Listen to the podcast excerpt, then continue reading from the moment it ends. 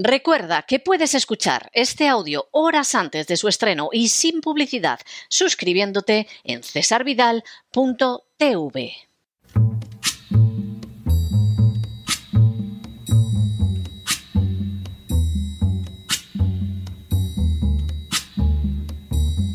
La voz con César Vidal, desde el exilio. When the night has come and the land is dark and the moon is the only light we'll see. No, I won't be afraid. Oh, I won't be afraid just as long as you stand, stand by me. Muy buenos días, muy buenas tardes, muy buenas noches y muy bienvenidos a esta nueva singladura de la voz. Soy César Vidal, hoy es el viernes 19 de mayo de 2023 y me dirijo a los hispanoparlantes de ambos hemisferios, a los situados a uno y otro lado del Atlántico y como siempre lo hago desde el exilio. Corría el año 1933 cuando un austríaco llamado Adolf Hitler se convirtió en canciller de Alemania. El programa de Hitler era sobradamente conocido al tener lugar su acceso al poder. Junto con la revisión del Tratado de Versalles, que había tratado injustamente a Alemania, Hitler pretendía seguir una política socialista y nacionalista impregnada profundamente de antisemitismo, ya que consideraba que los judíos no eran germánicos, sino un cuerpo extraño existente en Alemania del que sólo se habían derivado desgracias como la Revolución Socialista de 1918. El hecho de que la visión proclamada por Hitler fuera ampliamente conocida no impidió, sin embargo, que se establecieran estrechas relaciones con su gobierno por parte de instancias que como mínimo habría que calificar de llamativas. Así, en ese mismo año de 1933, el Vaticano firmó con Hitler el primer acuerdo internacional, lo que para millones de personas dotó de legitimidad moral al nuevo gobierno alemán. No menos chocante es que banqueros judíos hicieran negocios con el gobierno de Hitler. Al respecto, uno de los casos más notables fue el de la banca Warburg, que tenía su sede principal en la ciudad alemana de Hamburgo. La banca Warburg había sido fundada en 1798 por Banca Levi Kahana de Warburg y otros dos miembros de la familia judía de los Warburg llamados Moses Marcus y Gerson. Desde 1933 hasta 1938, los Barbour no dejaron de realizar suculentos negocios con el gobierno nazi. Y dado que contaban con una rama del banco en los Estados Unidos, también abrieron las puertas a que los nazis pudieran realizar transacciones en la poderosa nación americana. Ni siquiera la aprobación de las leyes de Nuremberg en 1935 interrumpió la estrechísima relación que había entre la banca judía Warburg y el gobierno nazi. Sin embargo, las buenas relaciones entre Hitler y la familia Warburg acabaron teniendo un final. En 1938, el gobierno alemán decretó la arianización, es decir, el paso a propiedad de arios de diversas empresas judías entre las que se incluyó la banca Warburg de Alemania. El nombre judío del banco no cambió, pero dejó de ser una entidad personal para convertirse en una sociedad limitada. No sería por mucho tiempo. Al concluir la Segunda Guerra Mundial, los Warburg recuperaron su banco que todavía existe en la actualidad, el hecho de que siendo judíos hubieran realizado negocios con el gobierno nazi mientras éste dictaba normas antisemitas no fue considerado de la menor importancia. A fin de cuentas, los Barbour se habían limitado a ganar dinero con sus negocios. En las últimas horas hemos tenido nuevas noticias sobre los negocios de la familia Biden con China. Sin ánimo de ser exhaustivos, los hechos son los siguientes. Primero, en 2020, Joe Biden declaró públicamente que mi hijo no ha hecho dinero en relación con eso, eso de lo que está usted hablando, con China. yo no lo he tenido. El único tipo que hizo dinero de China es este tipo. El tipo en cuestión era Donald Trump. Segundo, una investigación llevada a cabo recientemente y publicado esta semana por el Congreso de los Estados Unidos deja de manifiesto que la negativa de Biden no se correspondía con la verdad. Tercero, de hecho, la designación de Joe Biden como vicepresidente de los Estados Unidos estuvo relacionada directamente con la creación de una red de empresas que permitieran aprovechar su cargo para hacer negocios. Cuarto, de acuerdo con lo contenido en un informe de 36 páginas elaborado por el Congreso de los Estados Unidos, la familia Biden y sus asociados crearon casi una veintena de compañías justo inmediatamente antes e inmediatamente después de su acceso a la vicepresidencia. Quinto, las entidades que tenían nombres como Hudson West 3, Hudson West 5, OWASCO o JBBSR Inc. transfirieron dinero que procedía de entidades extranjeras. Sexto, los estados de cuenta bancarios muestran que la familia Biden y sus asociados recibieron más de 10 millones de dólares de esta manera, millones que procedían de entidades extranjeras.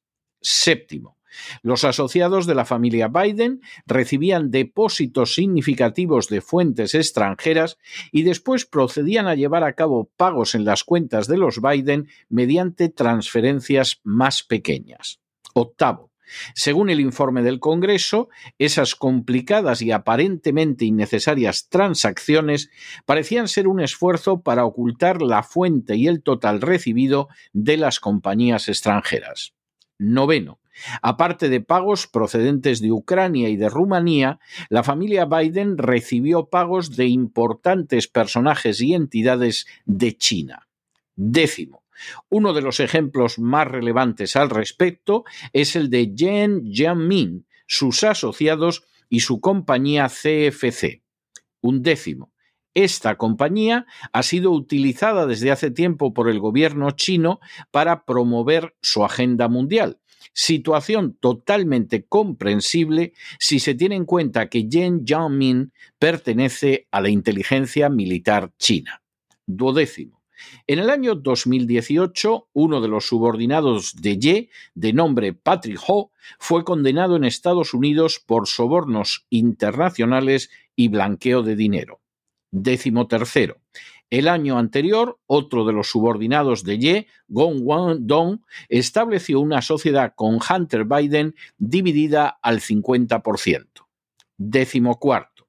Esta sociedad en el curso de 14 meses envió más de 4 millones de dólares a compañías relacionadas con Hunter Biden y otros 75 mil dólares a compañías relacionadas con James Biden, el hermano de Joe Biden. Décimo quinto. Wong Wendong utilizó otro grupo de compañías para transferir a Hunter Biden otros 100 mil dólares. Décimo sexto. En 2017, otra compañía de Ye, denominada la State Energy HK, pagó 3 millones de dólares a los socios de Hunter Biden. Décimo séptimo. En este caso, al menos un millón de dólares fue enviado en 16 pagos distintos a lo largo de un periodo de tres meses y a cinco cuentas bancarias diferentes, todas ellas relacionadas con el nombre Biden. Décimo octavo. Estas cuentas incluían compañías asociadas con Hunter y James Biden, una cuenta bancaria desconocida e identificada simplemente como Biden, y un pago a Hailey Biden, la viuda de Bo Biden, el hijo fallecido de Joe, que luego se convertiría en novia de Hunter Biden. Décimo noveno. El Comité del Congreso ha identificado al menos a nueve miembros de la familia Biden que recibieron dinero procedente de fuentes extranjeras, incluyendo a Hunter, el hijo de Joe Biden, James, el hermano de Joe Biden, Sarah, la esposa de James Biden, Hallie, la esposa de Bo Biden, Kathleen, la antigua esposa de Hunter Biden, Melissa, la esposa actual de Hunter Biden, y tres hijos o nietos de Joe o de James.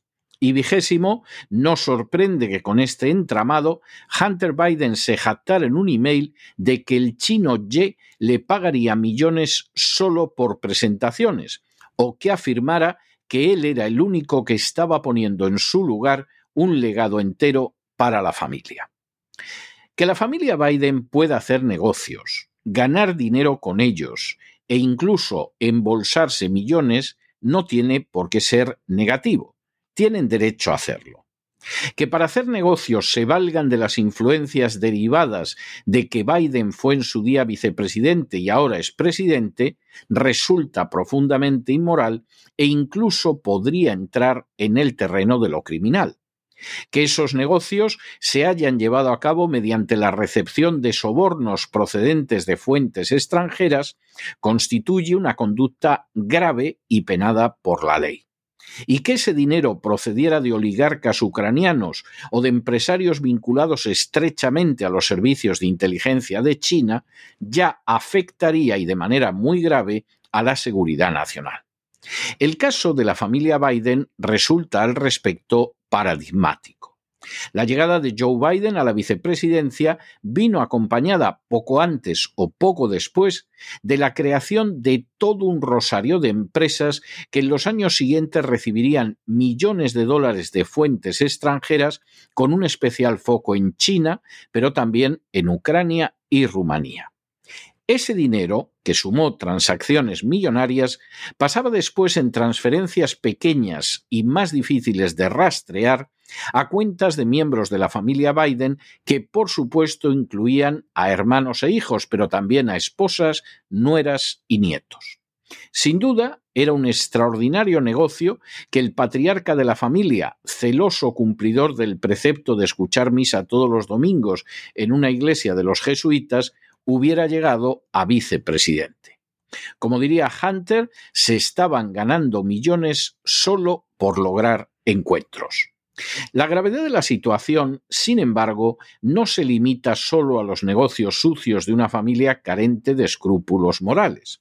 Lo más inquietante de esta cadena de episodios de corrupción es no saber todavía qué se vendió a China y en especial a personajes especializados en repartir sobornos y en proporcionar datos a la inteligencia militar de la República Popular China. Esa es una línea de investigación que no puede ser abandonada y que debe ser seguida hasta el final, porque resulta preciso averiguar hasta qué punto China obtuvo informaciones y contactos de especial relevancia gracias a que repartió generosamente millones a una familia cuyo patriarca es ahora presidente de los Estados Unidos de América. Pero no se dejen llevar por el desánimo o la frustración. Y es que a pesar de que los poderosos muchas veces parecen gigantes, es solo porque se les contempla de rodillas y ya va siendo hora de ponerse en pie. Mientras tanto, en el tiempo que han necesitado ustedes para escuchar este editorial, la deuda pública española ha aumentado en más de 7 millones de euros y, por supuesto, una parte no pequeña deriva de cantidades difíciles de rastrear que también poderes extranjeros han entregado a políticos españoles. Muy buenos días, muy buenas tardes, muy buenas noches. Les ha hablado César Vidal desde el exilio. Que Dios los bendiga.